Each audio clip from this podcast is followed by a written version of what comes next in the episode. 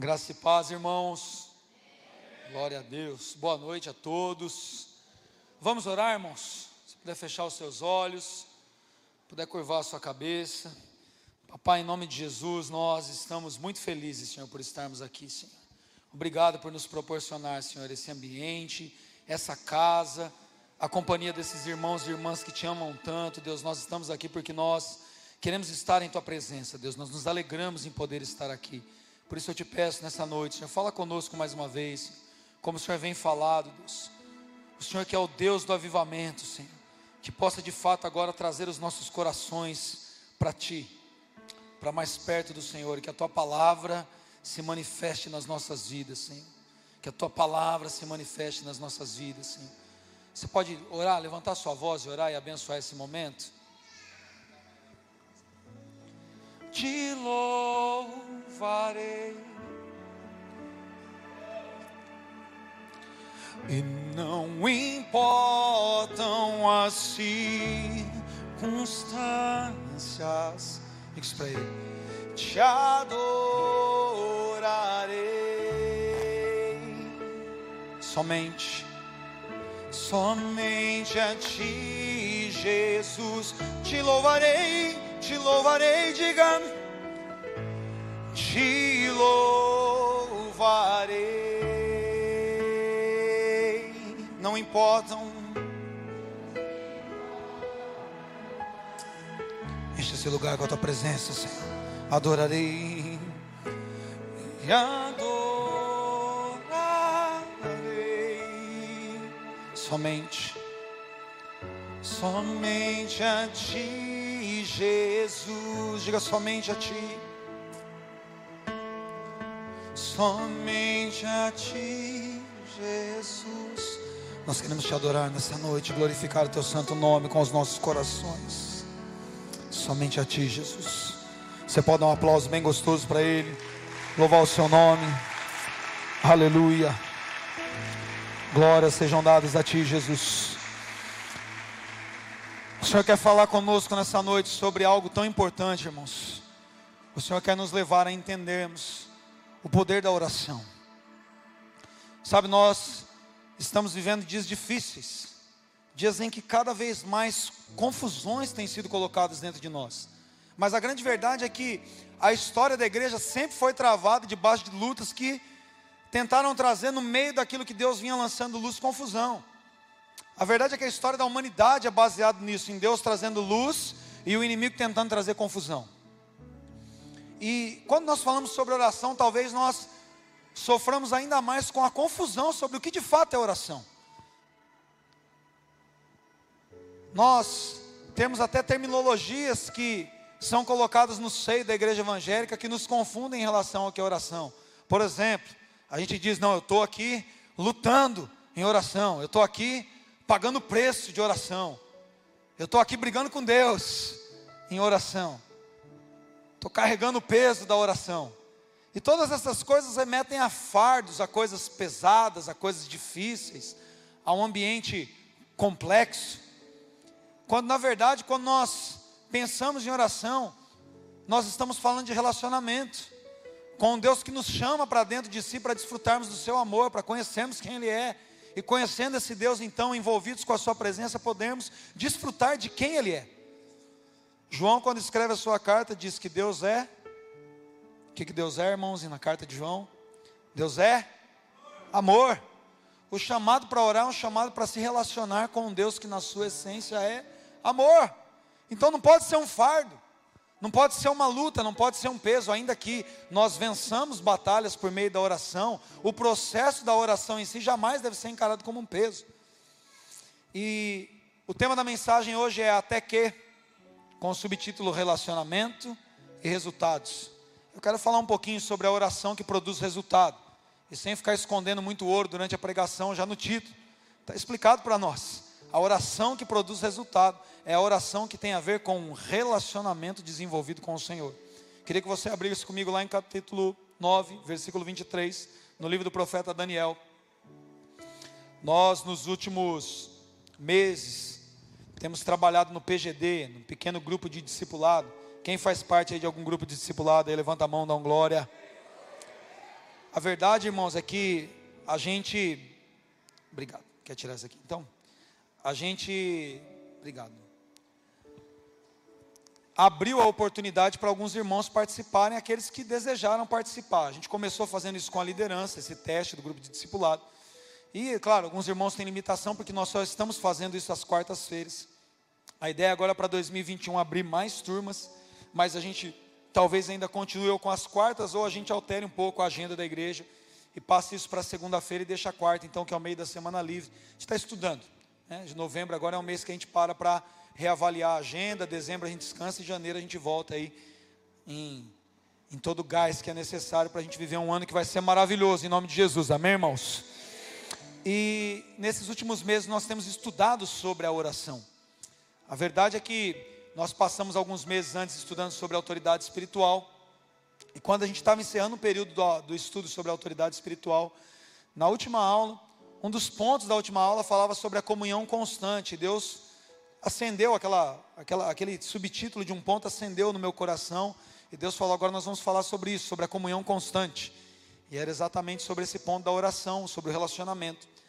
E essa palavra que eu vou compartilhar com a igreja hoje, na verdade, ela está na forma de um sermão aqui, mas ela é a última aula que foi passada para aqueles que estão no PGD. Então, o versículo 23 do capítulo 9 de Daniel diz assim, na versão NVI, é a NVI que está na tela? É. Assim que você começou a orar, houve uma resposta, que eu lhe trouxe, porque você é muito amado. Por isso, agora preste atenção na mensagem, para entender a visão. Bom, Daniel, esse jovem de Judá, fazia parte dos príncipes, tinha uma linhagem real, mas também fazia parte de todos aqueles que foram levados para o exílio na Babilônia, quando Nabucodonosor então toma as terras de Israel e de Judá, que eram reinos separados. Quando ele está nesse momento da sua vida, ele tem uma visão, que somente ele tem a visão, e ele então entende algumas coisas e se coloca num período de retiro ali, de oração. Até a gente costuma usar essa ideia do jejum de Daniel, como essa questão das iguarias que ele já havia se disposto no início, quando ele chega, mas depois, nesse processo de 21 dias, até que essa resposta se manifeste. As pessoas falam, jejum de Daniel é 21 dias aqui e tal. Mas o, o, o tema da palavra já desmistifica essa ideia dos 21 dias, porque na verdade, Daniel estava disposto a orar até que, para ele a resposta chegou ali com 21 dias. E eu quero chamar a sua atenção para essa resposta, porque é fantástico que esse anjo então traz para Daniel. Ele diz: Daniel, deixa eu dizer uma coisa para você. Quando você começou a orar, a resposta já foi liberada. A resposta não foi liberada quando o anjo chegou, mas assim que ele começou a orar. Inclusive, esse livro, nesse texto, principalmente, nos traz lições muito importantes sobre a batalha espiritual. Porque nós percebemos no, no decorrer da história que houve uma oposição do reino das trevas. Então, os arcanjos ali que portam espadas, Miguel, que é o príncipe deles, precisa entrar num processo ali de combate espiritual para que esse anjo então possa trazer a resposta. Mas é interessante que o anjo diz: Olha, Daniel, tem uma coisa muito importante para te dizer, mas eu preciso, antes da resposta, te contar uma coisa. Como você é amado. Daniel, eu vim te trazer uma resposta que chegou assim na hora que você dispôs seu coração a orar. Cara, como você é amado. E o segredo, na verdade, está aqui, irmãos. Porque, como eu disse no início, nós temos muitas coisas que causam confusão na nossa mente a respeito de coisas simples na palavra de Deus. E não existe nada mais simples, mas ao mesmo tempo mais poderoso do que uma vida de oração. Lutero diz que, inclusive, esse é o trabalho dos cristãos, tal como dos alfaiates é fazer roupa, do sapateiro ali consertar sapato, o trabalho dos cristãos é orar. É atividade vital para nós que cremos em Cristo para podermos desenvolver a nossa vida e o nosso relacionamento com Ele.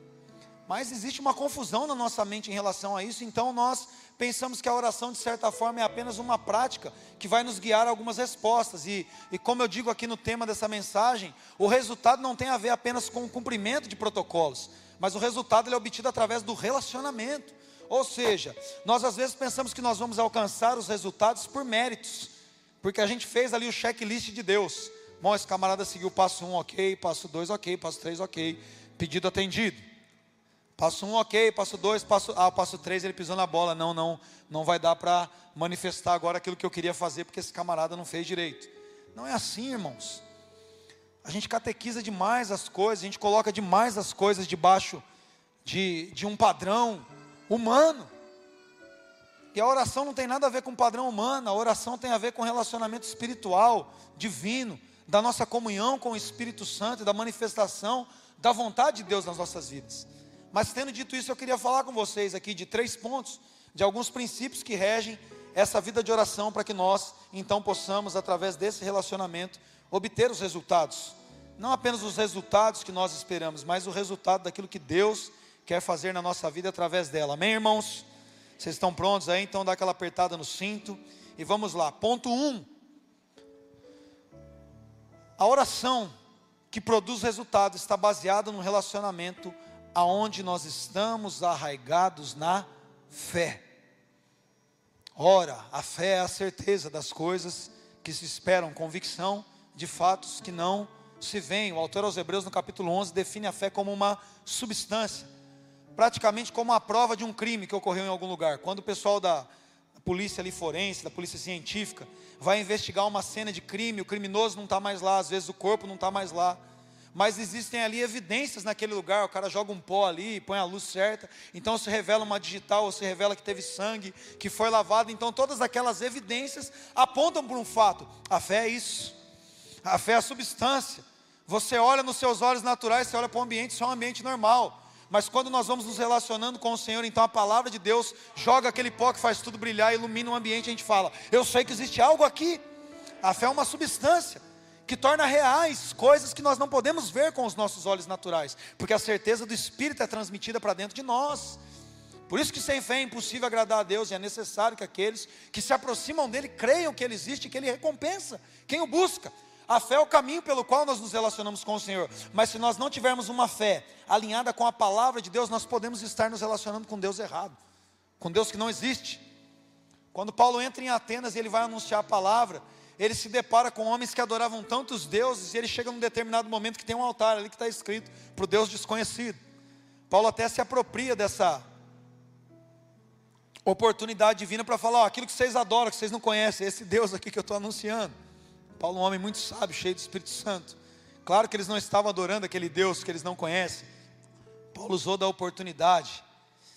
Mas muitas vezes nós estamos adorando um Deus desconhecido, um Deus que nós não sabemos quem é, porque a nossa fé está movimentada por coisas que nós queremos fazer. E talvez esse seja um dos maiores problemas, não só da nossa geração, mas da humanidade. Essa semana houve um debate em relação a, a modificações ou atualizações nas escrituras, mas isso não é um debate moderno, irmãos. Lá em Gênesis, no capítulo 3, Adão acabara de receber uma ordem, uma orientação de Deus, não tinha mais do que o idioma, não tinha tradução de nenhuma palavra escrita, nem tanto a serpente, que era o mais astuto dos animais, chega para ele e fala: Foi isso mesmo que Deus disse?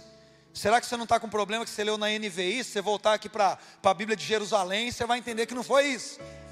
Já tinha ali distorção quanto ao que estava escrito, por quê? Porque Satanás queria convencer a mulher de que ela podia se adaptar na palavra de Deus para atender os seus desejos pecaminosos mas a palavra de Deus não muda. Deixa eu te dizer uma coisa: a única atualização que a palavra de Deus precisou sofrer foi quando Ele, que era Deus, o Verbo se fez carne e esteve entre nós. Então, todo o prisma que nós precisávamos entender da palavra está em Jesus. Jesus é a expressão exata da glória, da vontade, da manifestação de quem Deus é. E quando nós olhamos para Jesus, nós entendemos a palavra.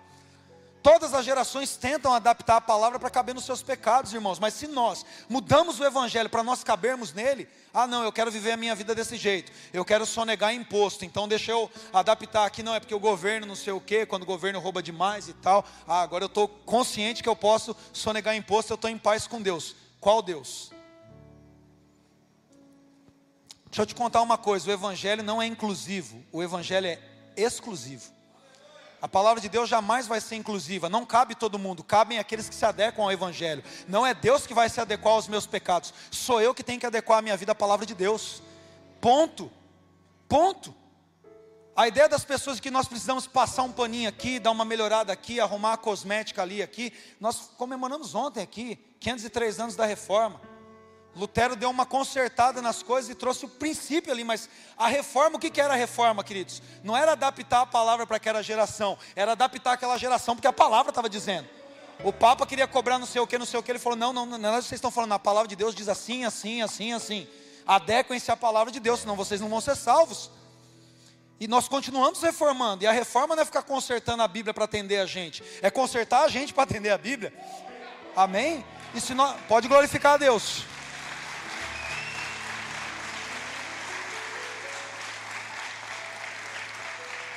Se nós não temos esse tipo de fé, nós estamos crendo em tudo, menos em Deus. Paulo diz: ainda que alguém anuncie um outro evangelho, além daquele que foi posto, que seja considerado maldito, anátema.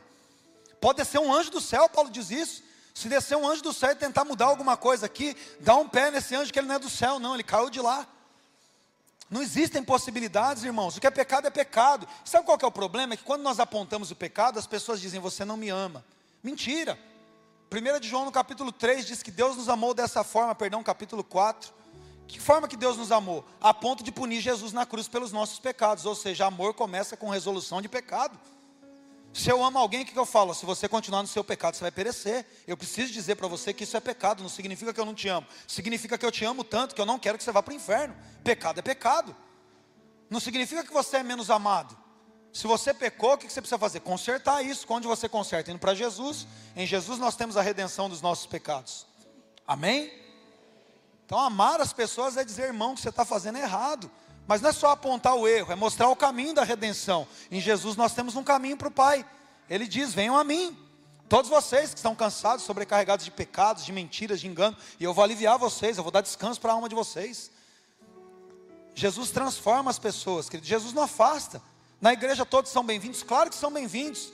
Ah, pastor, mas o gay na igreja não é bem-vindo? É claro que é bem-vindo. Do lado de você que é fofoqueiro, do lado do maledicente, do lado do cara que é hétero, mas olha para outra mulher, do lado das pessoas que omitem informações, pecado é pecado. Acabou. Agora, cada um de nós, o fofoqueiro, o maledicente, aquele que tem relações sexuais ilícitas, sejam elas héteros antes do casamento ou de, com, com as pessoas do mesmo sexo, isso é pecado na Bíblia. Isso não significa que não é amor. Nós precisamos dizer o que a palavra de Deus diz, nós precisamos nos corrigir à luz da palavra. Isso não significa que não há amor, irmãos, mas nós não podemos adaptar o que a palavra de Deus já nos ensinou. É isso. A gente está aqui é pela graça, pela misericórdia do Senhor mesmo. Mas se nós tentamos mudar aquilo que está escrito para que as pessoas se sintam bem, nós estamos mandando pessoas com a consciência muito tranquila para o inferno. Inclusive nós mesmos, por ensinarmos a palavra de Deus de maneira errada. Porque ai daquele que acrescentar alguma coisa ou tirar alguma coisa, dele será acrescentadas todas as pragas descritas nesse livro, e dele será tirada a parte da vida. E não fui eu que escrevi a Bíblia, eu também preciso estar adaptado à palavra de Deus. E é isso que nós precisamos entender. E quem nos condiciona a viver isso? Um relacionamento com o Senhor através do seu Espírito. Então, a primeira fé que nós precisamos entender nesse ponto 1, um, queridos, é uma fé que está arraigada no poder do nome de Jesus. Quando Pedro é confrontado ali pelo Sinédrio, o mesmo Sinédrio que acabaram de matar o seu mestre, Jesus Cristo, e esses homens agora estão ali, Anás Caifás, ali toda aquela turma, está ali apertando ele e a João, porque eles haviam curado um coxo. E aí Pedro então no versículo 12 do capítulo 4 de Atos diz para eles assim: Em nenhum outro nome há salvação, porque debaixo dos céus não há nenhum outro nome dado entre os homens pelo qual importa que sejamos salvos. Pedro diz: Eu não vou parar de falar do nome de Jesus, vocês estão loucos? Não existe nenhum outro nome que possa me dar ordens aqui. Eu não tenho medo do nome de ninguém. Se for para morrer, por isso eu vou morrer. Se for para ser preso, porque eu estou falando do nome de Jesus e combatendo o pecado e curando pessoas, eu vou continuar fazendo isso. Eu encontrei um motivo para viver, mas eu encontrei um motivo para morrer também. E eu vou viver e vou morrer pelo nome de Jesus, porque é no nome de Jesus que nós estamos fazendo aquilo que nós estamos fazendo. As pessoas são curadas pelo nome de Jesus. As pessoas abandonam a sua vida de pecado por causa do poder do nome de Jesus. E nós vivemos e somos aquilo que nós vivemos e somos por causa do nome de Jesus. Uma fé correta que produz, relaciona, que produz resultado é uma fé que está relacionada com o poder que há no nome de Jesus. 1.2 é uma fé também que está baseada no poder do sangue de Jesus. Ora, se todos pecaram e estão separados da glória de Deus, ora, se nós estamos diante de um Deus que nem os céus nem os anjos estão limpos diante dele, que é três vezes santo.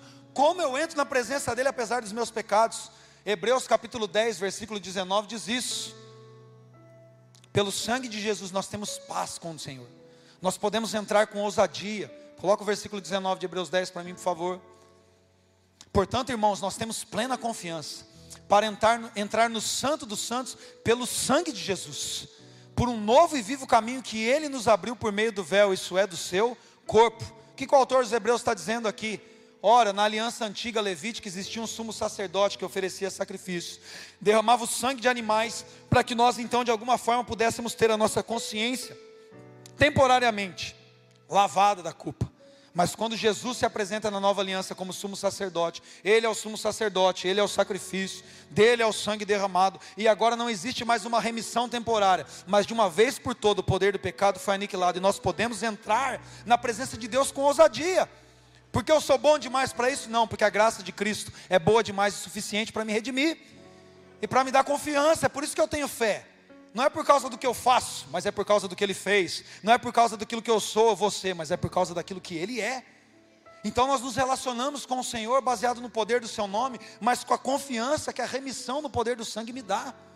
Hoje é noite de ceia. É isso que nós vamos fazer aqui. Nós vamos declarar isso que nós estamos redimidos e lavados no sangue do Cordeiro, nós vamos nos lembrar da morte do Senhor, nós vamos participar do pão, o véu que foi rasgado, o corpo dele que foi partido, que nos dá essa possibilidade de estarmos aqui. Nós não somos em nada melhores do que nenhum outro homem, ou do que nenhuma outra mulher, irmãs. Nós estamos aqui por causa do sangue de Jesus, e essa é a mensagem na nossa vida. E a fé que produz em nós esse resultado, a oração que produz resultado, está arraigada na fé também, na vontade de Deus. Uma oração arraigada na fé, na vontade de Deus, porque a sua vontade é boa, perfeita e agradável. Jesus em Lucas capítulo 11, nos versículos de 11 a 13, ele diz: "Olha, vocês são maus, e sendo maus vocês sabem dar boas coisas aos seus filhos. Quanto mais o vosso Pai no céu, que é perfeito, não dará a vocês que pedirem o seu Espírito Santo." O que, que Jesus está dizendo quando ele diz que nós somos maus? Não é que você não presta, irmão. Apesar de que às vezes a gente não presta mesmo, mas não é isso.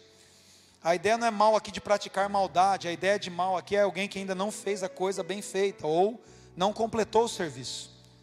Na linguagem deles aqui, o mal é, como a gente diz assim, ah, esse serviço ainda está mal feito, ainda falta o detalhe, ainda falta o acabamento, ainda falta deixar perfeitinho. Essa é a ideia, nós somos maus, a gente não completou ainda a nossa jornada, a gente não deixou tudo tão perfeito, a gente está num processo, mas mesmo assim, mesmo com as nossas limitações e dificuldades, nós nos esforçamos ao máximo para abençoar os nossos filhos. É isso que ele está dizendo. Ele diz: Imagina Deus, que é perfeito, ou seja, que já completou a sua obra, que não tem falta de nada. O quanto ele não pode dar para vocês, não apenas bens. Jesus eleva o padrão da oração, ele diz: Ele vai dar para vocês o Espírito Santo, ou seja, ele vai colocar a própria natureza, quem quiser essa natureza. Ele vai fazer com que você e ele sejam um através desse relacionamento. Jesus nos instiga a oração não para obtermos coisas, ele nos instiga a oração para obtermos um relacionamento que faz com que nós conheçamos o coração do Pai, tenhamos o mesmo espírito dele habitando em nós. Então as coisas se tornam diferentes para nós, nós começamos a ver tudo sob um novo prisma. Nós podemos repousar, queridos, na vontade de Deus, porque, como diz o profeta Jeremias, é Ele que sabe os planos que Ele tem para nós coração dos homens podem fazer planos, mas a resposta certa, aquela que é boa mesmo, vem dos lábios do Senhor. E quando nós somos chamados para oração, nós somos chamados para nos envolver num Deus que faz tudo perfeito e com um propósito. E aí as coisas acontecem. Aí o resultado vem, porque nós estamos nos relacionando com um Deus que faz tudo perfeitamente para a sua glória. Ponto 2. A oração que produz resultado está baseada num relacionamento amparado por uma vida de justiça e retidão. Enquanto o ponto 1 um é uma oração arraigada na fé, o ponto 2 fala de uma vida de justiça e de retidão. Carta de Tiago, capítulo 5, versículo 16, diz que nós devemos confessar as nossas culpas uns aos outros e orarmos uns pelos outros para que nós então sejamos curados. Mas o final desse versículo diz: ora, a oração de um justo é poderosa e eficaz. Não é oração de qualquer pessoa. Não é oração de quem anda segundo a sua própria cabeça, mas, puxa, afinal de contas eu conheço que existe o poder do nome, o poder do sangue, a vontade de Deus, ele é um cara legal. Então, se eu orar para ele, ele vai fazer, porque eu bati ali meu checklist. Não, a palavra de Deus diz a oração de um justo. Deixa eu te contar uma coisa, até aquele cego em João capítulo 9 sabia disso. Quando ele é curado por Jesus, então ele não sabe ainda direito quem é Jesus mas os fariseus vão interrogá-lo, falar: ah, quem curou você e tal, dá glória a Deus, nós sabemos quem é Moisés, você é um pecador, quem te curou e tal, esse cara não vale nada, eles tentam ali diminuir a pessoa de Jesus. O cego diz: ele fala, olha, uma coisa eu sei, eu nunca vi falar de alguém abrir a vista de um cego, outra coisa eu sei também, Deus não atende pecadores, Deus atende alguém que faz a sua vontade, ou seja, até o cego sabia disso, que Deus atende a oração de um justo. Mas deixa eu te consolar, se coloca o versículo 17 de Tiago, a comparação aqui de justo não era de alguém que não errava. Não era a ideia de alguém infalível, alguém que nunca pecou, alguém que nunca teve um dia mal, alguém que nunca deu uma balançada, não. Tiago diz: ora, Elias era um homem, ou Elias era humano como nós, ou algumas versões, Elias era um homem sujeito às mesmas paixões. No entanto, ele orou para que não chovesse e não choveu sobre a terra durante três anos e meio. Elias é o camarada que orou para descer fogo três vezes do céu e as três vezes o fogo desceu. Mas, no entanto, irmãos, depois de ter matado ali com a sua própria espada 850 profetas, sendo 450 de Baal, todo mundo às vezes se confunde, né? Pensa que ele só matou 450. Se é que dá para dizer só, né? Só matou 450. Mas foram 850, 450 de Baal e os 400 profetas de Azerá, que era a deusa que Jezabel trouxe para dentro de Israel. Dentre todos, pode deixar ali, não tem problema. Dentre todos os outros. O que, que acontece com Elias? Imagina aí o Anderson Silva finalizando o Charles Sonnen ali. Ele acaba de comemorar ali o cinturão. Aí aparece um menininho na plateia de 5 anos de idade e fala: Ei, negão, vou dar um pau em você agora.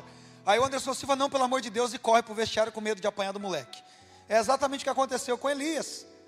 Profeta, embaçadão.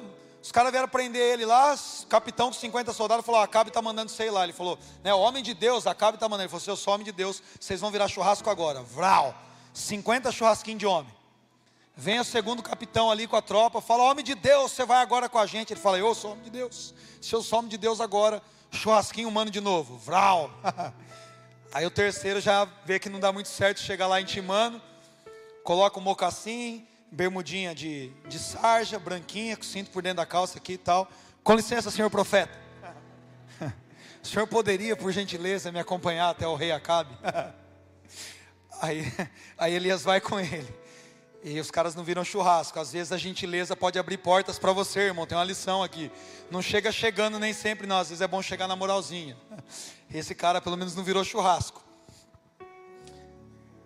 Mas aí vem Jezabel e fala para Elias, depois que ele acabou de matar quase mil homens, fala: Eu vou, se a cabeça desse cara não estiver aqui na minha mão amanhã, eu não chamo Jezabel.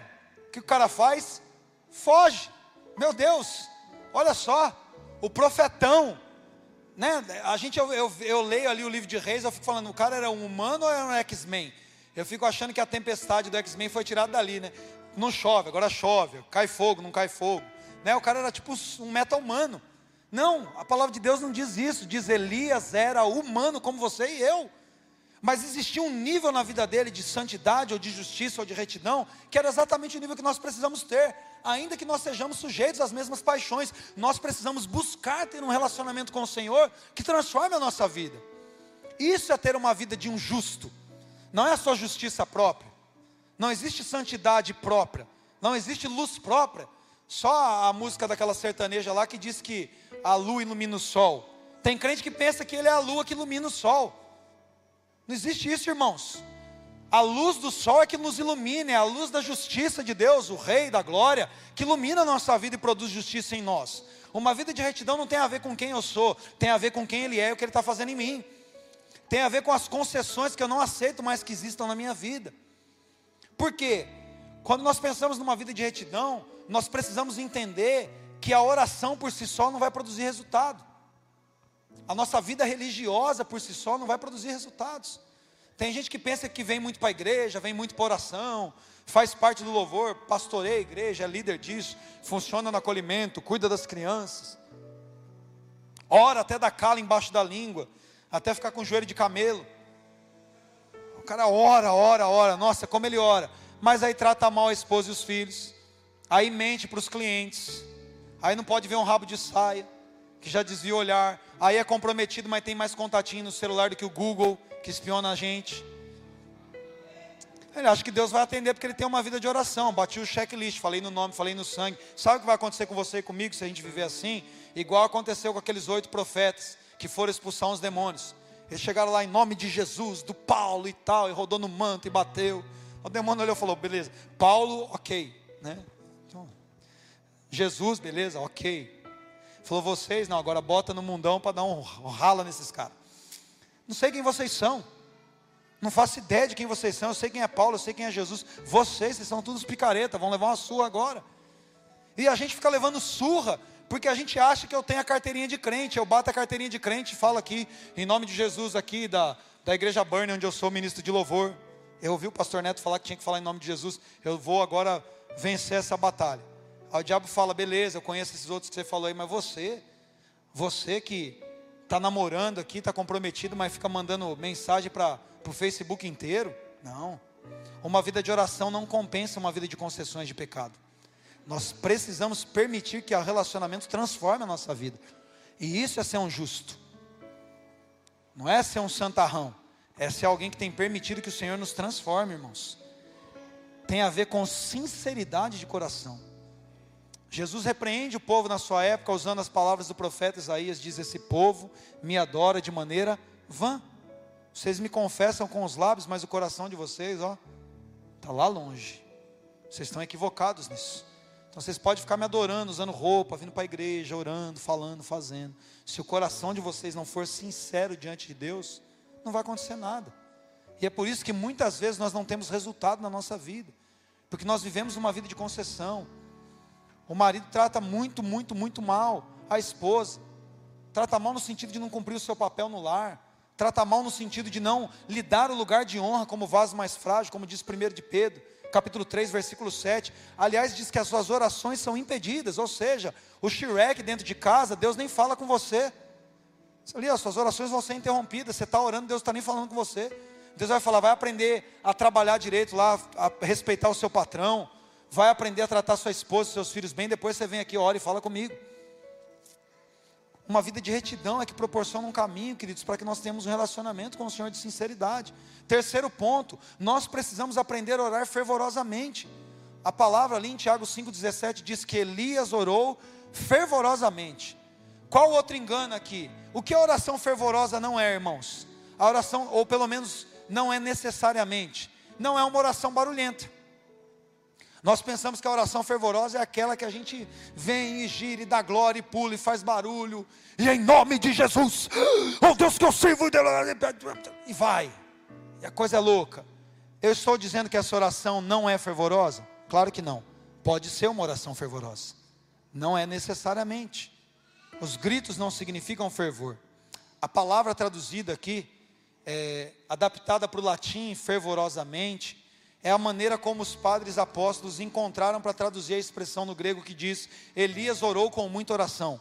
Elias orou orando, que é o que está escrito no original, que significa basicamente na, no dialeto, na maneira como eles se pronunciam, a ênfase que se quer dar àquilo que estava sendo feito. Ele orou orando, ou seja, ele não orou simplesmente agitado ou de maneira tempestuosa, mas ele sabia exatamente o que ele estava orando. Se nós pudéssemos definir uma oração fervorosa, nós usaríamos duas palavras: foco e persistência. O profeta Jeremias diz no versículo 13 do capítulo 29: Vocês vão me buscar e vocês vão me encontrar quando vocês me buscarem de todo o seu coração. Uma oração fervorosa é uma oração na qual o meu coração está completamente envolvido nele. Essa geração que nós estamos é a geração mais desfocada do planeta. A tecnologia nos deixa besta. A gente está diante, às vezes, de uma pessoa que a gente nem sabe que a gente vai ver a última vez, mas a gente está sentado com ela e mexendo no celular. Está ali nas redes sociais ali. Está falando com vários amigos virtuais que a gente nunca vai ver, que nunca vão nos amar, e a gente não está olhando no olho da pessoa que está sentada à nossa frente, que a gente não sabe se vai ver amanhã. Falta de foco. A gente pensa que está se relacionando, mas não está. A gente está distraído. É uma geração que come mexendo no celular, que vai no banheiro e toma banho mexendo no celular. Eu estou falando de nós, irmãos, não é a geração de idade, não. Dos 15 anos aos 60 anos, hoje está todo mundo distraído demais. A gente dirige mexendo no celular. Quando a gente aprende a, organizar a nossa vida, não, não orientações apenas como do minimalismo, por exemplo, que te ensina a estar focado ali, reduzir muitas coisas e processos, mas a nossa geração, inclusive, eu não lembro agora que eu lembrei disso aqui na pregação, mas existem pesquisas que dizem que nós somos muito mais estressados envelhecemos e ficamos cansados por causa da falta de foco. Ou seja, a hora que você vai comer, o que você precisa fazer? Comer. Você precisa ali olhar para o seu prato, contemplar a sua comida, prestar atenção no sabor, na textura dos alimentos. O que você está fazendo agora? Comendo. Esses 10 minutinhos que eu tenho aqui, eu estou comendo. Eu não estou falando com ninguém no telefone, eu não estou vendo que está errado no lugar. Eu estou comendo. Agora eu vou tomar banho. O que eu vou fazer? Eu vou tomar banho. Vou sentir a temperatura da água na minha pele. Vou sentir o, shampoo e a textura. Vou me concentrar no que eu estou fazendo. Agora eu vou dormir, então deixa eu tirar da minha cabeça todo compromisso. Amanhã eu resolvo isso, eu vou descansar agora. Mas a gente está desfocado, a gente está agitado. Então a gente vai orar com o celular aberto, preocupado com o que está acontecendo. Não. Isso não é uma oração fervorosa, ainda que você grite, ainda que você pule, ainda que você dê labachures para cá e fogo para lá e glória para outro lado. Não significa que você está orando com fervor. O orar com fervor significa que você está com o seu coração aplicado naquilo. E persiste até que. A segunda palavra é essa, é persistência. Quando nós falamos de persistência, nós estamos falando de estarmos de uma forma que nós nunca mais recusaremos a receber aquilo que Deus nós não recusaremos, perdão, nós recusaremos não receber aquilo que Deus quer nos dar. Em Lucas, no capítulo 11 ainda, aliás, existe uma heresia nojenta, sendo ensinado que é errado pedir alguma coisa em oração, que Deus já me deu, deu tudo, eu não preciso pedir. Meu Deus, que mentira! Eu tenho que rasgar algumas páginas da Bíblia, inclusive Lucas 11, Marcos capítulo 11. Marcos capítulo 11 diz: se você tem a fé em Deus, Jesus está ensinando, tenha fé em Deus. Se você crê algo no seu coração e com a sua boca você declarar, será feito não de acordo com o que você crê, mas de acordo com o que você pede. Lucas 11 nos ensina sobre a oração fervorosa com a persistência, dizendo: batam e será aberto, busquem e vocês encontrarão, peçam e lhes será dado. No mesmo texto, Jesus ensina sobre uma viúva, sobre um amigo que chega um amigo ali com ele pedindo meia-noite pão, porque tem algum visitante na casa, e ele vai lá e chama um amigo e fala: Me arruma pão, tem uma visita aqui em casa, eu não fui no mercado ainda, me arruma alguma coisa, me arruma alguma coisa, eu preciso. Ele fala: Olha, se não atender por ser amigo, vai atender pelo menos por causa da amolação. O juiz Inico não queria fazer justiça para a viúva, mas por causa da persistência da viúva, ele vai lá e faz o que ela pede. E aí ele fala que Deus, que não é alguém que se sente amolado pela sua presença, na presença dele, Deus que não é como um juiz iníquo e que tem prazer em fazer alguma coisa para você, te chama, instiga você a bater. Até quando, irmãos? Até se abrir. A pedir até quando, irmãos? Até receber. E a buscar até quando, irmãos? Até encontrar. Sexta-feira eu fiquei doido aqui atrás do carregador, e é um carregador de iPhone. O iPhone novo nem vem com carregador, né? E eu estava preocupado com o carregador. Eu falei, meu Deus, onde está esse carregador? E eu fiquei fazendo toda uma leitura e buscando, e fui em casa e mexi. E me... Eu não vi, mas estava no aparador da minha casa. Eu juro que eu procurei lá, mas estava lá o dia inteiro. A Dani falou, Neto, está aqui desde as nove da manhã. Eu, igual besta, procurando em todo quanto é lugar. Não lava rápido, vai na minha sala, falou que era meu carregador e tal. Aquela coisa toda. E enquanto eu não achei esse bendito do carregador, não dei sossego para mim mesmo. Aquilo que você realmente deseja que se manifeste na sua vida. Qual a importância que você dá para isso? Porque Jesus falou para você: peça e vai ser dado. Se eu não recebi, eu me recuso parar de orar até receber aquilo que Deus já me deu. Mas o caminho é a oração. O caminho é o relacionamento. Deixa eu te falar uma coisa.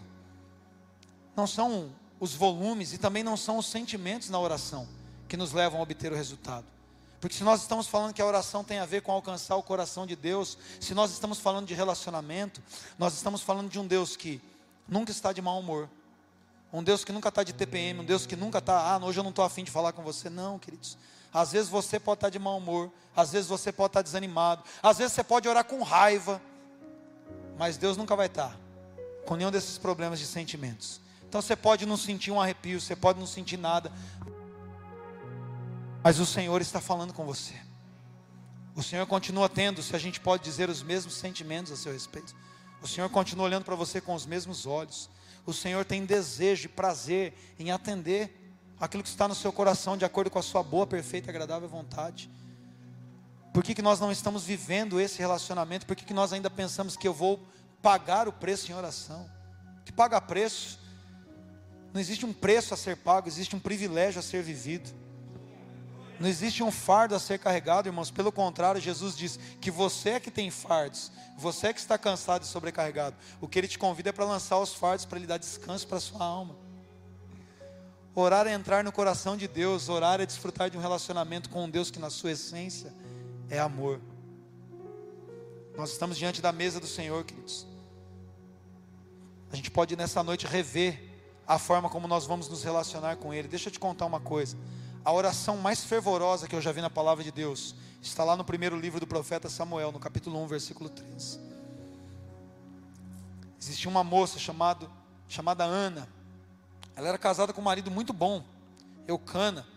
Ele era tão bom que ele achava que ele era bom. Ele chega a falar para ela: Eu não sou melhor para você do que dez filhos. Ana, que era estéreo, ela não responde, na Bíblia não está, mas eu fico pensando que ela imaginou assim: Não, né? Claro que não. você não é melhor do que dez filhos. Você é um marido muito bom, mas uma coisa é uma coisa, outra coisa é outra coisa.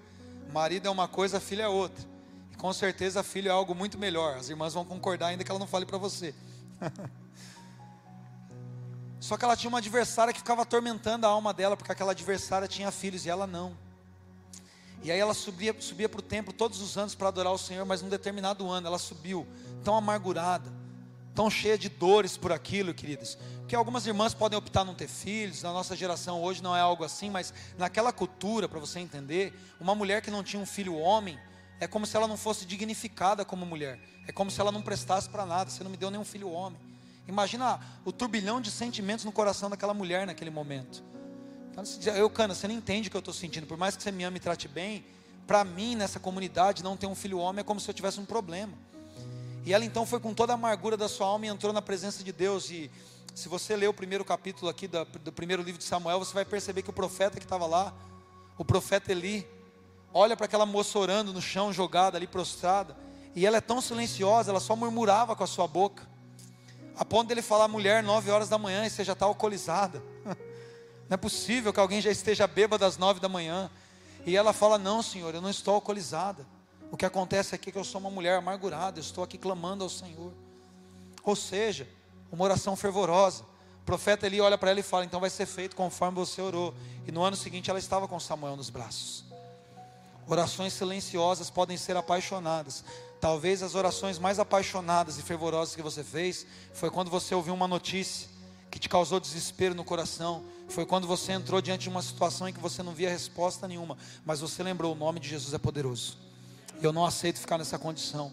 Talvez a oração mais fervorosa e poderosa que você pode fazer nessa noite é reconhecer que você não está vivendo nesse relacionamento com Ele e diante da mesa do Senhor se examinar. Dizer: Senhor, eu preciso entender o que o Senhor quer de mim. Eu não quero viver uma vida religiosa. Eu não quero viver na catequese das minhas orações, nem na adaptação da minha fé para consertar a minha, a minha vida apenas cosmeticamente. Eu quero ser transformado de dentro para fora. Eu quero ter o Espírito em mim me transformando. Eu quero viver uma vida de retidão. Eu estou examinando o corpo, irmãos, examinar o corpo, como diz a palavra em 1 Coríntios capítulo 11, não é para eu pensar, eu não sou digno de ceiar. Porque se você pensa assim, vai ter dias que você vai pensar, hoje eu estou digno e nós não estamos dignos momento nenhum. O que nos dignifica é o sangue de Jesus. E é por isso que nós estamos aqui. Examine-se, pois, o homem a si mesmo. Então, vendo quanto ele é ruim, não coma, é isso que fala? Não. E tendo se examinado, discernindo o corpo. É por isso que as pessoas adoecem e morrem na fé, porque elas não discernem o corpo. Quando eu me examino e discerno o corpo, eu entendo que eu sou ruim demais, mas Jesus é bom demais para transformar esse cara aqui. E eu não aceito viver uma vida separado dele, porque a carne dele é comida e o sangue dele é bebida. E Jesus vai me transformar. E é por isso que nós ceiamos, porque nós declaramos que tudo que nós temos e precisamos está no Senhor. É isso que nós precisamos fazer. Essa tem que ser a oração mais fervorosa da nossa vida. Dizer, Jesus, como eu preciso de Ti. Por isso nós vamos ceiar, irmãos. Nós vamos ser servidos pela ceia. Continue sentado agora. Continue sentado. Pode servir, irmãos. E fique se examinando à luz dessa palavra. Fique em oração. Enquanto a equipe de louvor ministra aqui, continue orando com seus olhos fechados. Medite nisso. Peça ao Espírito Santo para transformar você. Aleluia, Salvador.